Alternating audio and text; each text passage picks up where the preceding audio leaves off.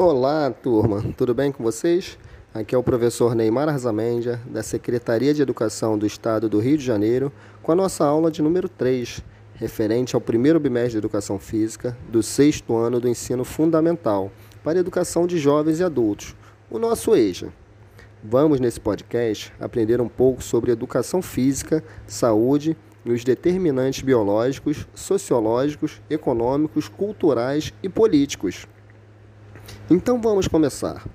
A importância da atividade física para a saúde está diretamente relacionada à melhoria da qualidade de vida, reduzindo consideravelmente os riscos de desenvolvimento de doenças cardiovasculares, diabéticos, problemas relacionados à baixa imunidade, além dos transtornos de fundo emocional. Desde a idade juvenil, considerando crianças de todas as faixas etárias, até as pessoas da terceira idade, podem perceber a importância da atividade física para a saúde, uma vez que se tornam evidentes a evolução dos estímulos corporais, qualidade da memória, principalmente no caso dos idosos, e funcionamento, do organismo. Vamos nos aprofundar um pouco mais sobre educação física e os seus determinantes biológicos, sociológicos, econômicos, culturais e políticos. Ao se pensar em saúde e qualidade de vida, objeto de formulação de, de políticas públicas para a saúde, sabe-se que não se deve considerar apenas problemas que tenham como causa algo oriundo da dimensão biológica, isto é, do corpo do homem propriamente dito. Os problemas de saúde podem também ser causados pelos chamados determinantes sociais, econômicos e políticos. Desde o advento da Revolução Industrial e o surgimento de grandes aglomerados urbanos, percebeu-se que a qualidade da saúde estaria intrinsecamente ligada a fatores externos da vida humana.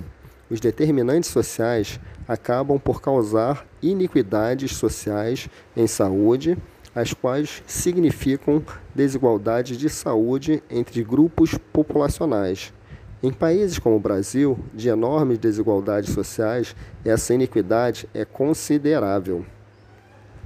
Ao passo que a sociedade se torna complexa, os determinantes sociais também aumentam seu grau de complexibilidade, fato que dificulta cada vez mais o combate por parte do Estado. Do ponto de vista histórico e sociológico, é possível dizer que hoje há fatores determinantes que antes não existiam a exemplo da exacerbação, processo de urbanização, as quais as, as questões ambientais no sentido da poluição, o envelhecimento da população, o agravamento da concentração de renda e o desemprego estrutural. Enfim, uma série de fenômenos característicos dos dias atuais. Isto sem falar nos problemas oriundos do mero aumento populacional ou da expectativa de vida. Por exemplo, a escassez de recursos hídricos, a questão de condicionamento do lixo urbano, do saneamento, entre muitos outros. Assim, cabe ao governo pensar em políticas públicas que possam considerar compreender essa maior complexibilidade de fatos. E olha que são muitos, né? Logo, a saúde não é um fenômeno apenas biológico, mas também tem uma dimensão social. As diferenças entre a qualidade e a expectativa de vida entre os indivíduos se dá pela condição social. Condição essa atrelada aos níveis de escolaridade, acesso a serviços, boa alimentação, dentre muitos outros fatores. Dessa forma, é preciso considerar que existem determinantes econômicos, sociais e políticos. Esta análise é importante, certamente conta com o fenômeno para as discussões que ocorrem em todos temas nacionais, partindo dos municípios, passando pelo Estado, até chegar na União. Como se viu na 14ª Conferência Nacional de Saúde, realizada em 2011, e em suas conferências preparatórias. Desde lá, muitas outras aconteceram, e os assuntos têm se tornado cada vez mais evidentes em nossos dias.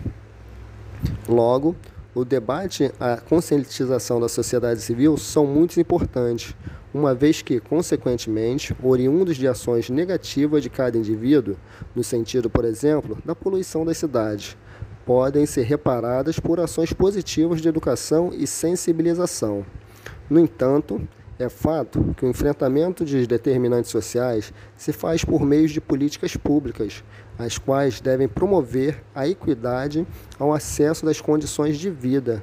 Os determinantes sociais não estão ligados diretamente ao âmbito de saúde, mas influenciam a vida humana concomitantemente. Dessa forma, para finalizar, as mudanças na política e nos processos de gestão, de gestões devem estar oriundas para a finalidade do sistema, que visam assegurar atenção de qualidade e responder de maneira oportuna aos problemas e necessidades de saúde de toda a população. Ok?